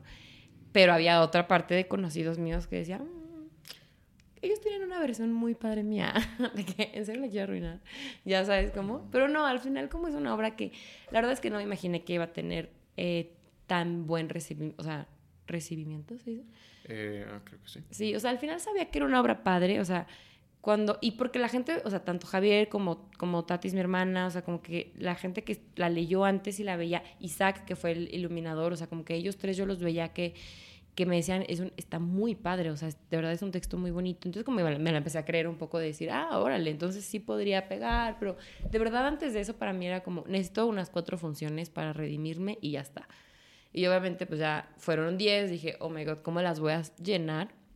Al final fueron 16, ¿sabes? O sea, como que se fue dando y ahorita yo soy la que la quiere seguir moviendo, o sea, al final Claro. yo soy la que quiere de que seguir contando esta historia y seguir, porque aparte pues me, la amo, o sea, me divierto muchísimo haciéndola. Es como tu super bebé, ¿no? O Sí, sea, sí, Pero eh, esto que dices, o sea, no me parece que.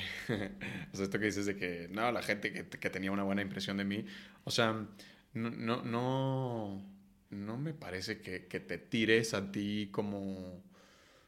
Pues sí, como una mala persona o algo. O sea, más bien estás exponiendo quizá tus, tus miedos, tus inseguridades, sí. que todos tenemos. Claro. O sea, no, no, no existe alguien perfecto Bueno, y esta obsesión un poco, ¿no? De, de como de la perfección y así. de la perfección y también siento que se puede ir un poco a, a la obsesión por, por obtener eh, Mm, como un lugar en, en la industria o cierto reconocimiento o, este, o este lugar en el que ella eh, deitea ciertos, ciertos personajes que son X persona en la industria, ¿sabes cómo? Claro.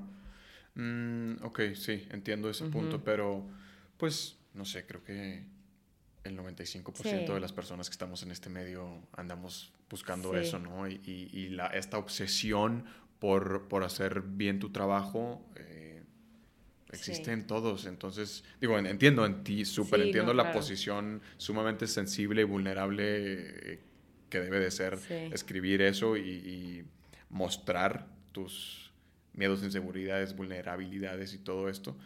Pero sí, no, no me parece tampoco que sea como de, híjole, van a salir con una percepción Ah, mía sí, de que claro. soy una persona... Sí, sí, sí. Bueno, una vez, ay, bueno, no quiero como ventanear a nadie, pero un alguien con ¿Te el que tiraron? empecé a salir, no, no, no, pero sí me dijo como, oye, pero a mí nunca me pongas en una obra tuya, ¿eh? Algo así.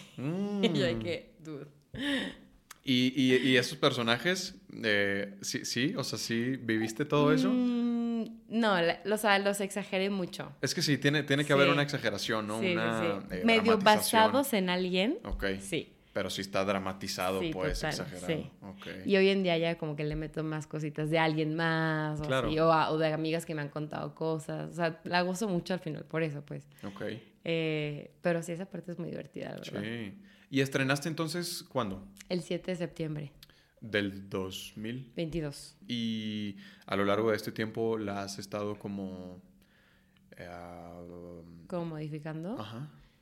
Poquito. A ver, se presta mucho la impro, entonces Sí. sí. hay cosas que de pronto pues pasan que no pasan en otras funciones. ok, O que claro. pasa en una función y digo, ah, esto está chistoso. Entonces lo, lo Mm. pongo. Eh, cambió al principio, pero las primeras tres funciones había un proyector y era un desastre, entonces se quitó. Ok. Eh, sí, o sea, lo de Robin y así, era Ajá. todo eso en el proyector. O cuando yo estoy en- ante la cámara, o sea, ante el celular, Ajá. era se veía en un proyector grande. Ok. Y, ajá. Y luego, ¿qué más? Pero poquitas cositas, ¿eh? Sí, o sea, ciertos detalles, Sí. si los, pero si estás abierta, pues ahí lo modificando. Sí, claro. O sea, de hecho, ahora que me fui a Monterrey, me fui sin ciertos elementos ¿Mm? Que dije, ah, creo que me gusta más sin esto. Ok. Ujú. Sí, es que... Habría que hablarlo con, con Javier, porque al final es el director, ¿no? Claro. Entonces, como que sí quisiera decir, como, "Mm, con esto ya no me siento tan cómoda, como ves, ¿no? Pero, pero sí, como, es- ajá. Sobre todo, hay algo en especial que digo, "Mm, nunca me encantó tanto. Ok. Y ahora que lo hice en Monterrey sin eso, fue así de, creo que está más chido, Ah, ¿sabes? Sí. Y el guion eh, lo estás trabajando ya actualmente. Sí. Tú sola. Tengo una tutora. Ok. ujú, de justo de esta escuela que la que me metí. Ah, O sea, yo estaba buscando tutorías, Ok. estaba buscando con tutores mexicanos y no encontré, o sea, y la verdad es que pregunté bastante. Después, mucho después me pasaron el, el contacto de alguien, ok. pero yo ya, yo ya había encontrado a esta persona, ¿no?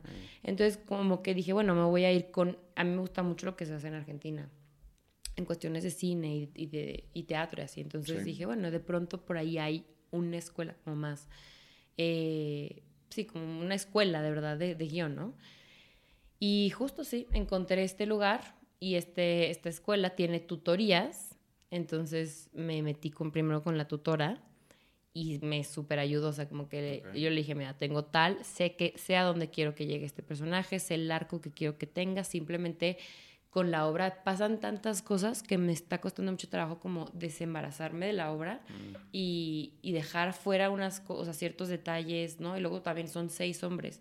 Entonces, en un guion, seis güeyes cansa, ¿sabes? O sea, no, o sea, en el teatro es chistoso, aparte porque el teatro al final no tiene tanta estructura como un guion. Un guion es, o sea, una estructura. sí. Obviamente hay guiones que ya pierden un poco, pero pues la verdad el 98% tiene esa estructura, aunque pareciera que no. Sí, sí. Entonces eh, me costó un poco y ya como que ella me, me enfocó un poco de que, a ver, ¿qué, qué quiere? O sea, ¿qué es sí objetivo? Entonces ya no es la obra, o sea, definitivamente, pero sí hay ciertas cosas que sí siguen siendo de la obra, sobre todo el personaje. Claro. Está el, person el, el hombre principal, Ajá. Está la carretera, lo cual en mi primer, pri- pri- hice un primer argumento, eh, el cual que había quitado lo de la carretera. Ok. Y dije, bueno, no es tan importante, no sé qué, pero al final me gustaba mucho, o sea, y creo que Sí. es súper cinematográfico. Sí. Eh, entonces sí está eso y, y ciertas cositas también que me interesan. Y ahorita me falta, o sea, todavía estoy en un lugar como súper, eh, muy, apenas se están haciendo, pues, pero sé perfecto a, dónde quiero llegar. ¿Sabes? O sea, como que ya lo tengo mucho más estructurado en mi cabeza. Falta, obviamente, hay dos personajes que integré, o sea, dos nuevos. Entonces, a estos dos personajes no los conozco. Mm. Entonces, em, que de hecho uno se llama Andrés. Ah, sí. Sí. Ah, pues en la obra hay un. Bueno, o sea. Andrew Garfield. Andrew. Bueno, si no es un Sí, personaje, claro, es, sí, es, es es Andrew la, Garfield. es la mención, Sí. sí. Pero sí, este personaje se llama Andrés. Yo creo que por Andrew, no sé, pero como que em, eh, por ahí se llama ese. Y entonces estos dos personajes no los conozco todavía. Entonces como que una vez que ya los conozca ya siento que puedo como volver a, a la estructura. Claro. Pero la verdad es que me emociona mucho. O sea, me gusta mucho hacia, hacia dónde está. Porque la primera vez que hice el- el- la primera sinopsis no me gustaba. Decía, bueno, pues está esto, es un camino, pero no me encanta, ¿no? Y ahorita igual y termino y digo, "Mm, no, no me encanta. Pero hasta ahorita me gusta cómo, cómo va. Pues escogiste un gran nombre de entrada. Andrés. No, Sí. y, Ah, Robin Fly y ah, Andrés. Ah, claro, personaje. sí, sí, sí, sí. Ese personaje va a ser. Te va a salir ahí de 100%, las entrañas. sí. Muy bonito.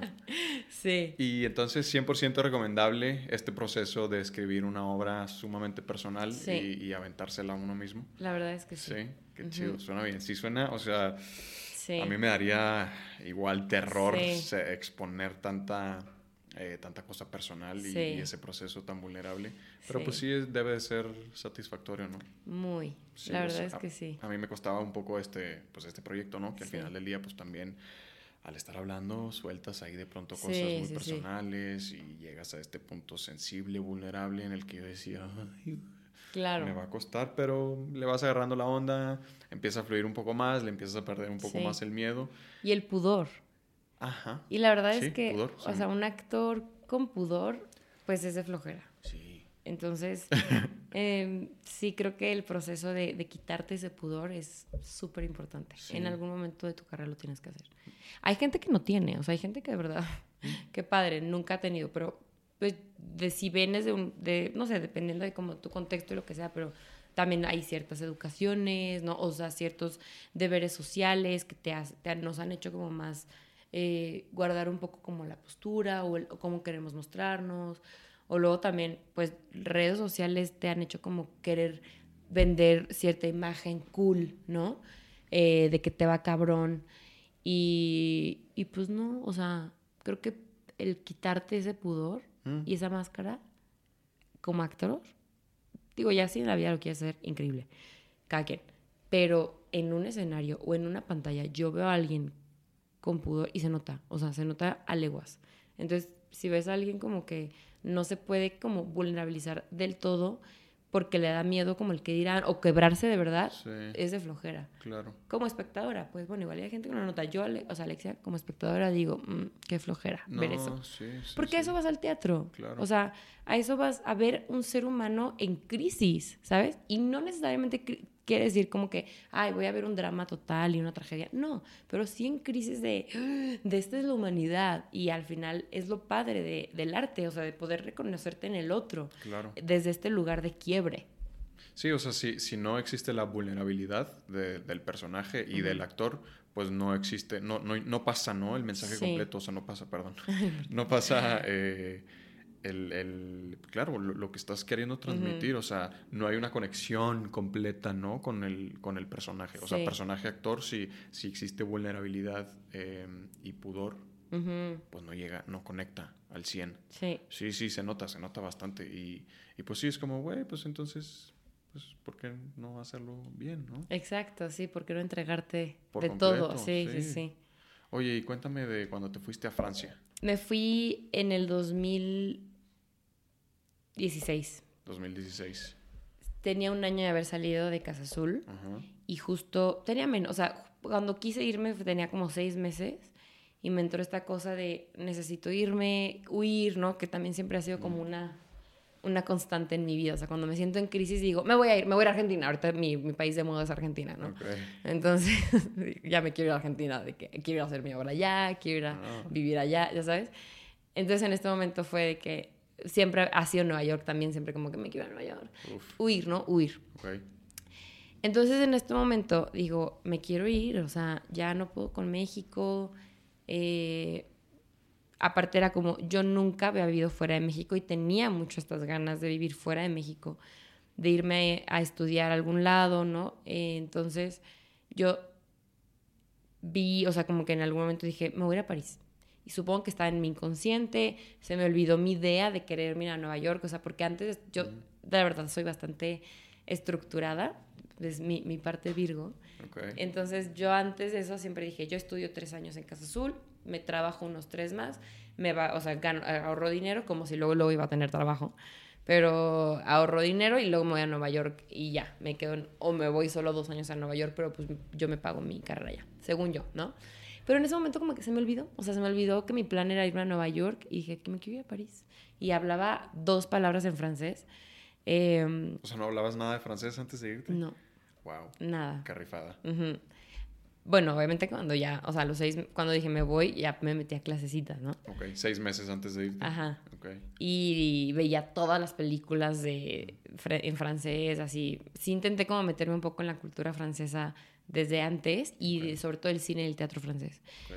Pero eh, ahí sí, y mi, mi papá me apoyó cañón. O sea, como que le dije, me quiero ir. Me dijo, sí, sí, sí. Y mi papá siempre ha sido muy alentador a este tipo de aventuras. O sea, también mi hermana en algún momento se quiso ir a Nueva Zelanda y mi papá fue el primero que le dijo, claro, o sea, vete, ¿no? Eh, cuando yo me quise, yo me fui a- de vacaciones a China Ajá. y mi papá me, me, me invitó el vuelo, así. Me, me dio dinero también, o sea, como que es muy alentador en eso y apoya mucho. O sea, me ha apoyado mucho en eso. Entonces le dije, me quiero ir, me dijo, va. Bueno, yo le dije, más bien yo le presenté, yo tenía un coche. Yo le presenté este plan de por qué no ponemos el coche en Uber y entonces yo vivo de eso, bla, bla. Primero ese iba a ser el plan, pero después fue muy complicado y él me dijo, Alexia, véndelo. Y, eh, o sea, como que le, me, me haya dicho, véndelo, fue como, wow, o sea, sí quiere que me vaya, ¿no? Entonces vendemos el coche, que también fue, o sea, él me ayudó a venderlo, ¿no?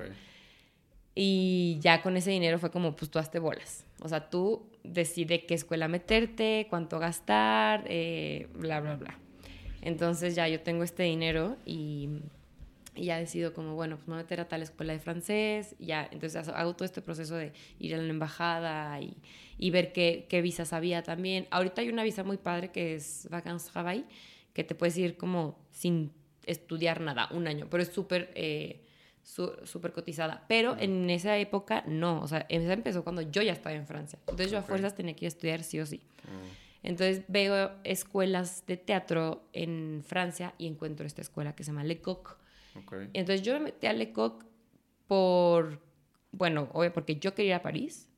Y dos, ya estando en esas, había, había unas que otras que parecían interesantes, pero Le Coq era una cosa que yo no había estudiado en, en Casa Azul que era una cosa mucho más de teatro físico, más de, de, eh, estilo, de máscara y hay clown. Bueno, el clown se ve como más en segundo, pero mm, ves como animales y elementos y juegan mucho como con el espacio, ¿no? Entonces me pareció interesante que pues yo eso sí no lo vi en Casa Azul. Y dije, bueno, va, yo soy muy racional, siempre conecto mucho más como con la con la intuición y con la intimidad del personaje, ¿no? Como de, su psicología. Y esta, este proceso era completamente diferente, era desde el cuerpo 100%. Entonces dije, bueno, yo necesito como moverme, o sea, no, no, no lo sé hacer con el cuerpo. Entonces ya me metí acá y fue padrísimo. La verdad es que París yo creo que sí me terminó de, a ver, uno nunca termina de madurar, pero sí creo que esos tres años en París me convirtieron en la mujer que soy hoy, en las en los ideales un poco que tengo y en, y en sí, como es en la, un poco en la filosofía. También por primera vez en mi vida me cuestioné si quería ser actriz, estando en Francia. O sea, nunca me lo cuestioné. Eh, estudié tres años en Casa Azul, tuve mis altibajos, pero nunca me lo cuestioné, salí, yo no, no, yo soy actriz, soy actriz, soy actriz. Pero estando en Francia, sí dije como, estoy en un país donde no conozco a nadie, no hablo el idioma bien.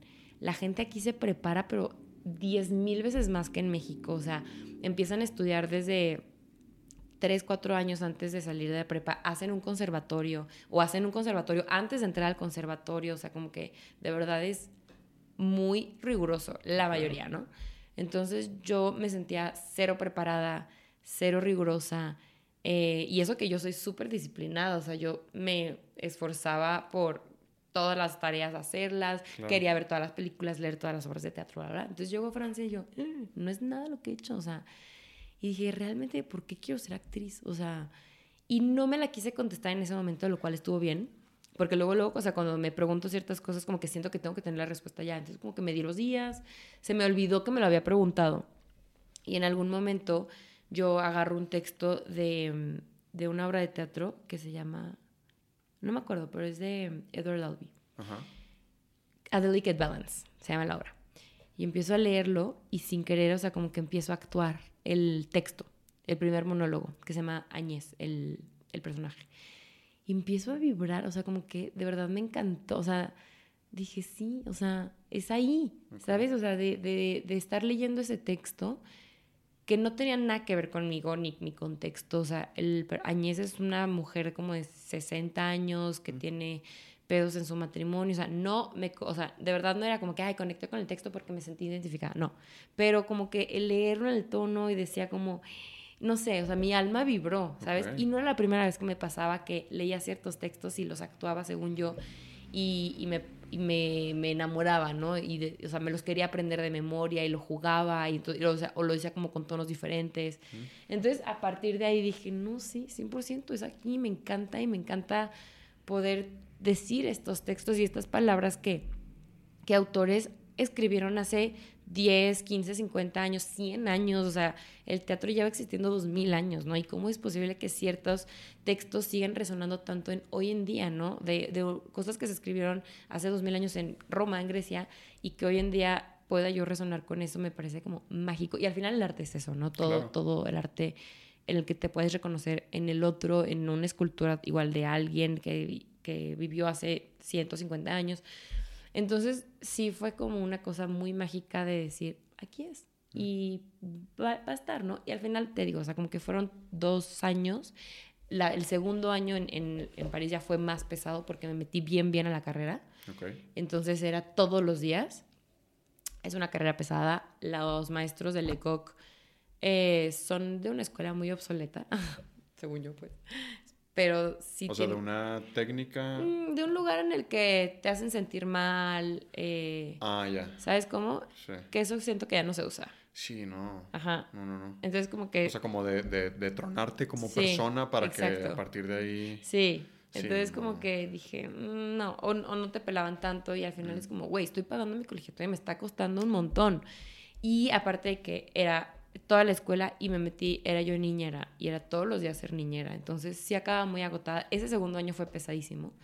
Y todavía tenía un tercer trabajo que era los lunes, ir a lejísimos, o sea, a las afueras de París, a recoger un trombón. ¿Ubicas lo que es un trombón? Ah, Es un instrumento gigante. Ah, sí, sí. Entonces iba a la casa de alguien, recogía el trombón y caminaba de que tac, tac, tac, como dos, tres cuadras, no más, o sea, literal, como pon- ponte tú de que eran como un kilómetro, o sea, eran como 15 minutos caminando, con el trombón y mi mochila aparte, eh, y recogía al niño, lo encaminaba a su escuela con el trombón, o sea, porque el niño salía de la escuela y se iba a su escuela de música y tocaba trombón. Entonces, como que no, él no tenía chance como de regresar a su casa para después, entonces me contrataron literal, Ok. solamente para ir por el trombón, llevárselo y ya. Pero pues era como ir hasta, o sea, agarrar el metro, dos, tres, este, estación, o sea, dos, tres como líneas, y el trombón, Mm.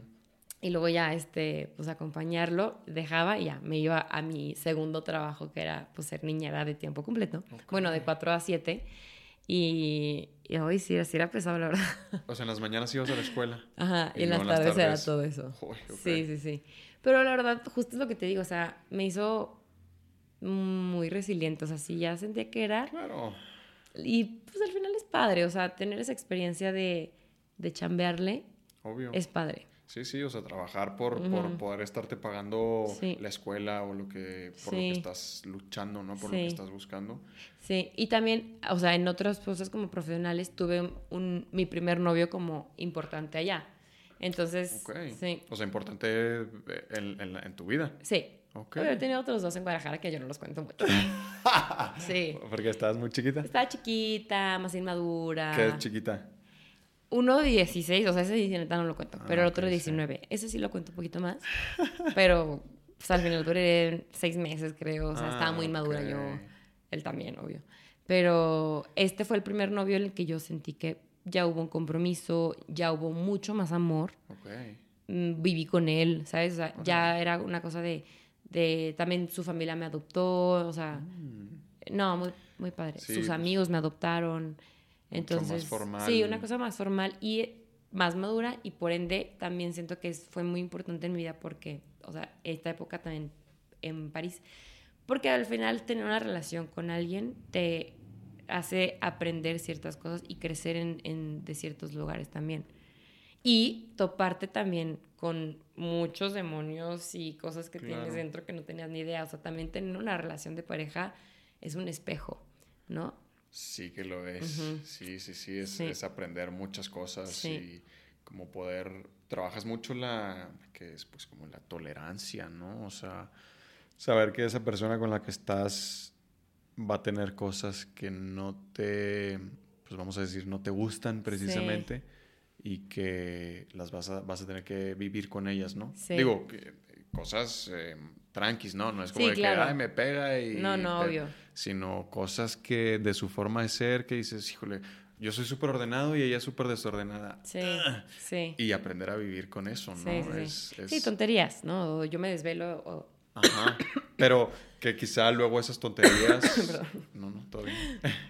Esas tonterías Sí. pueden causar un conflicto Sí, sí, grande. sí. O sea, sí, sí, es sí te hace como vivir en, en pareja. O sea, es, es- te hace crecer mucho como conocerte, persona. conocerte a ti conocerte, mismo mucho, claro.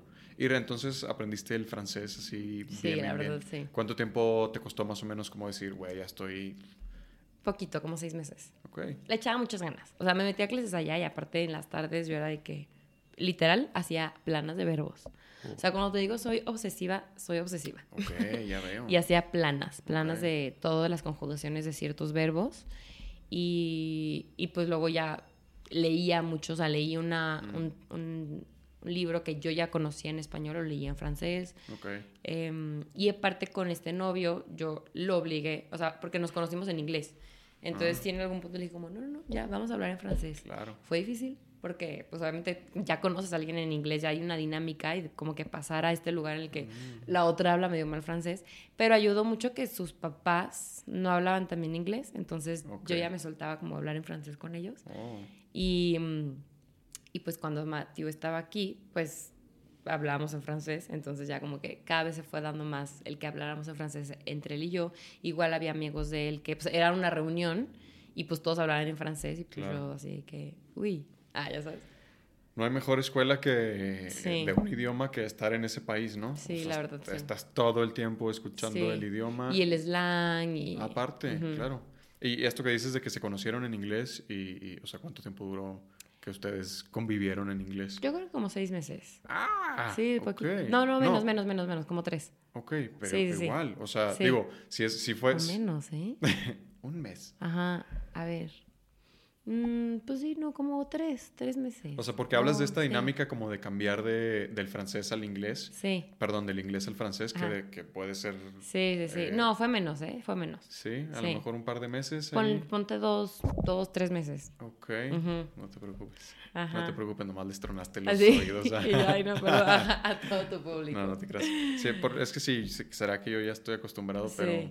No, aparte yo muevo mucho con las manos. Sí, no, yo Mm. también, y entonces sí, como que... Sí, ya te la sabes. Les pasa, les pasa, tú tranqui. Sí. Eh, sí, o sea que es... es, es eh, puede ser desconcertante hacer ese switch, y más con, al- con alguien con el que tienes confianza y de pronto Sí. estarte comunicando en otro idioma. Sí, es raro. ¿Y qué fue lo que más aprendiste en Francia? Quizá de actuación o de la vida, Mm, este proceso de maduración del que hablas, ¿qué crees que te haya dejado la cultura francesa? Quizá el trabajo. el trabajo. La, esta disciplina de la que hablas, Sí. de ser tan riguroso. Sí. Que hoy en día ya siento como que. A ver, sigo siendo muy obsesiva con el trabajo, pero ya tengo otras lecciones que aprender, como justamente de soltar más, ¿sabes? Mm, En ese momento fue, ok, tengo que trabajar más. tengo que hacer otras cosas, tener otras habilidades. Y el trabajo, o sea, sí, sí es gente muy preparada, la verdad. ok. Em, eso, hoy en día yo, mi elección en la vida es como, it is what it is. O sea, es ser mucho más estoica, Mm. ¿sabes? O sea, cosa que no aprendí en Francia. O sea, en Francia yo todavía seguía siendo muy, muy idealista de, esto tiene que suceder y quiero que suceda esto y cómo lo hago para, ¿sabes? ok. Y hoy en día todavía no lo tengo muy bien aprendido que digamos, o sea, obviamente es Un proceso. un, un proceso y yo creo que una cosa para todos los días, ¿no? De toda tu vida. Pero el decir como, it is what it is. Y ya. O sea, como ser estoico y, y lo que está, lo que te viene. O sea, encontrar también esta delgada línea entre, entre ser, estar satisfecho y ser conformista. ¿Sabes? Porque uno pensaría que estar satisfecho quiere decir que eres mediocre o que eres conformista. Realmente no. O sea, puedes estar satisfecho y seguir como trabajando y anhelando cosas y teniendo sueños muy altos, pero si no aprendes como a tener esta satisfacción, nunca la vas a tener. Nunca. O sea, porque puedes tener ciertas cosas y ciertos objetivos de proyectos que llegan y padrísimo y te dura la felicidad un mes.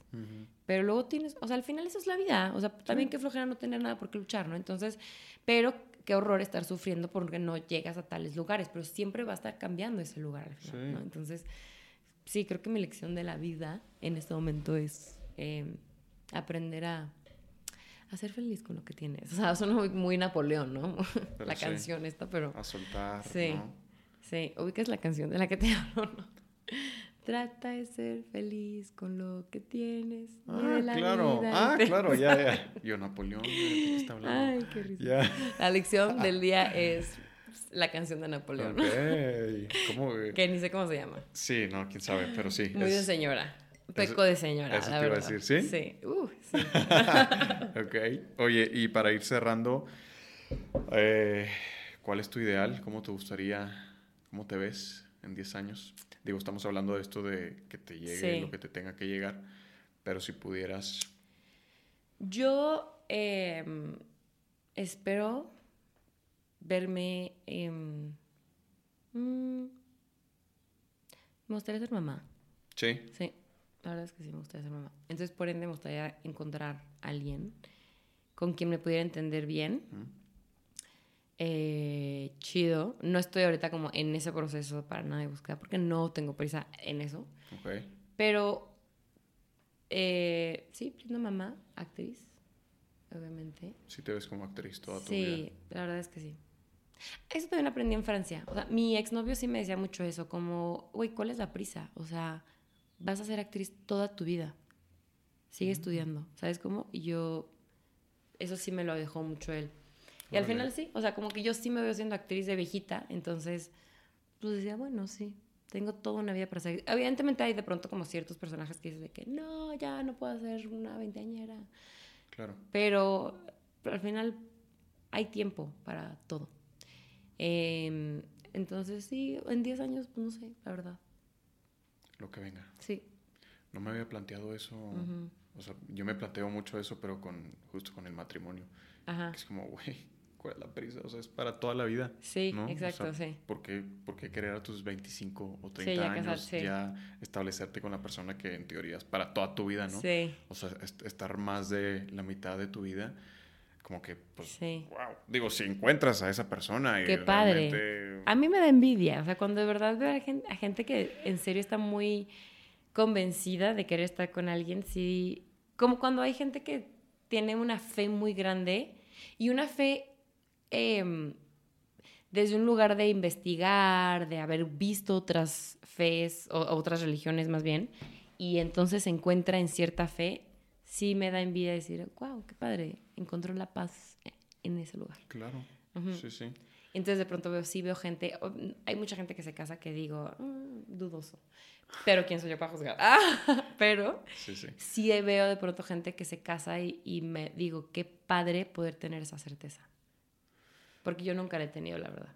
Pues sí, no sé, no sé, no sé, no sé, no sé si yo quisiera. Es que, ajá, te digo, traigo este planteamiento así mucho como de, güey, no, o sea, Sí. no me veo casado a mis 30 años y. No, no, aparte, la verdad, al final de cuentas, bueno, no quiero decir esto porque eh, deberíamos ya de como de quitar ciertos estigmas de géneros, pero al final vivimos en un mundo muy patriarcal todavía y mm, como hombre tienes toda, muchísima menos presión Sí, para casarte. sí, sí. ¿A qué te hubieras dedicado si no fuera al arte? Mm, probablemente historia, historiadora. Mm, ¿Te gusta la historia? O literatura, pero al final es, es arte, pero, o sea, hacer como, sí, estudiar literatura. Ok. Eso. Y aparte del arte, ¿qué te hace feliz? Mi gatita. Ah, La tienes una gatita. sí, mi gatita me hace muy feliz. Y las quesadillas. Y estar con mi familia. Quesadillas, Sí, ok. uf. ¿Y te gusta mucho el queso o solo en quesadillas? Amo el queso. Sí. Sí, sí, sí. Es, tengo una perdición por el queso y también fui muy feliz en Francia por eso. Oye, ¿y cuando estuviste en Chihuahua, ¿qué, ¿a qué fuiste? ¿Fuiste a la ciudad de Chihuahua? Fue un día, nomás. Ok. Pero no, más bien fui como a Krill, al, Ah, como a a la sierra. Chepe, ajá. Uy, qué padre. Sí, sí, sí. Sí, estuvo, ¿Te estuvo muy bonito. Sí, Está increíble, ¿no? sí, la verdad es que ¿En qué año fue eso? Hace un año. Ah, o sea. Sí, sí, ok, sí. 2022. apenas. Ajá. Ok. En, fui en Semana Santa, literal. Ok. Ajá, hace un año, Hace un año, literal. Sí. Ok. Eh, sí, puede ser eh, medio eh, incómodo el Semana Santa porque hace mucho aire y cosas así. No sé si te Mm. tocaron unos buenos días, pero Según yo sí, ¿eh? Sí. qué bueno. ¿Y te subiste el chepe? Sí. ¿De dónde a dónde? Eh, de Krill a Mochis. Ok, ah, o sea, te fuiste hasta Mochis. Sí. Qué chingón. Sí, la verdad, sí. Ok, qué sí. bonito. Digo, ya Mochis solo fue para tomar el avión de Claro. regreso, pero sí, estuvo cool. Qué bonito. Sí, Ok. me gustó mucho. Luego regresas a conocer la ciudad. de La Chihuahua. ciudad, sí, 100%. Digo, Aparte, mi abuela es de allá. No me digas. Sí, sí, sí. La mamá de mi papá. ok, tu abuela paterna es de Chihuahua. Sí, tengo sangre chihuahuense. Se nota, se nota. Sí, ¿verdad? Oye, eh, redes sociales. Eh, Alexia AV. Ujú. Y bueno, si quieren seguir la de Robin Fly, es Robin Fly Teatro. Y Robin Fly entonces se está presentando los Martes a las 8 pm en la teatrería. en la teatrería. ¿Hasta cuándo vas a estar? 23 de mayo. 23 de mayo. Ok, pues vayan Sí. a la teatrería. Ay, sí. Martes. Por favor. Ah. De hecho, ahorita vas para allá, así Sí. que. Ujú. Ok, pues este, gracias. Ay, muchas gracias a ti, me divertí mucho. Sí, yo también. Estuvo buena la plática. Sí, Gracias por estar acá. Luego, ya que tengas el guion de Robin Fly, Sí, 100%. regresas a, contarme cómo te fue. Te casteo para Andrés. Sí, oye, sí. Sí, sí, sí. Cuando encuentre productor. Ah, oye, podemos hablar de eso ahorita. Ujú. Pero sí, ok, pues gracias. Gracias por estar acá. A ti. Y muchas gracias a todos los que nos escucharon. Nos vemos la próxima. Adiós.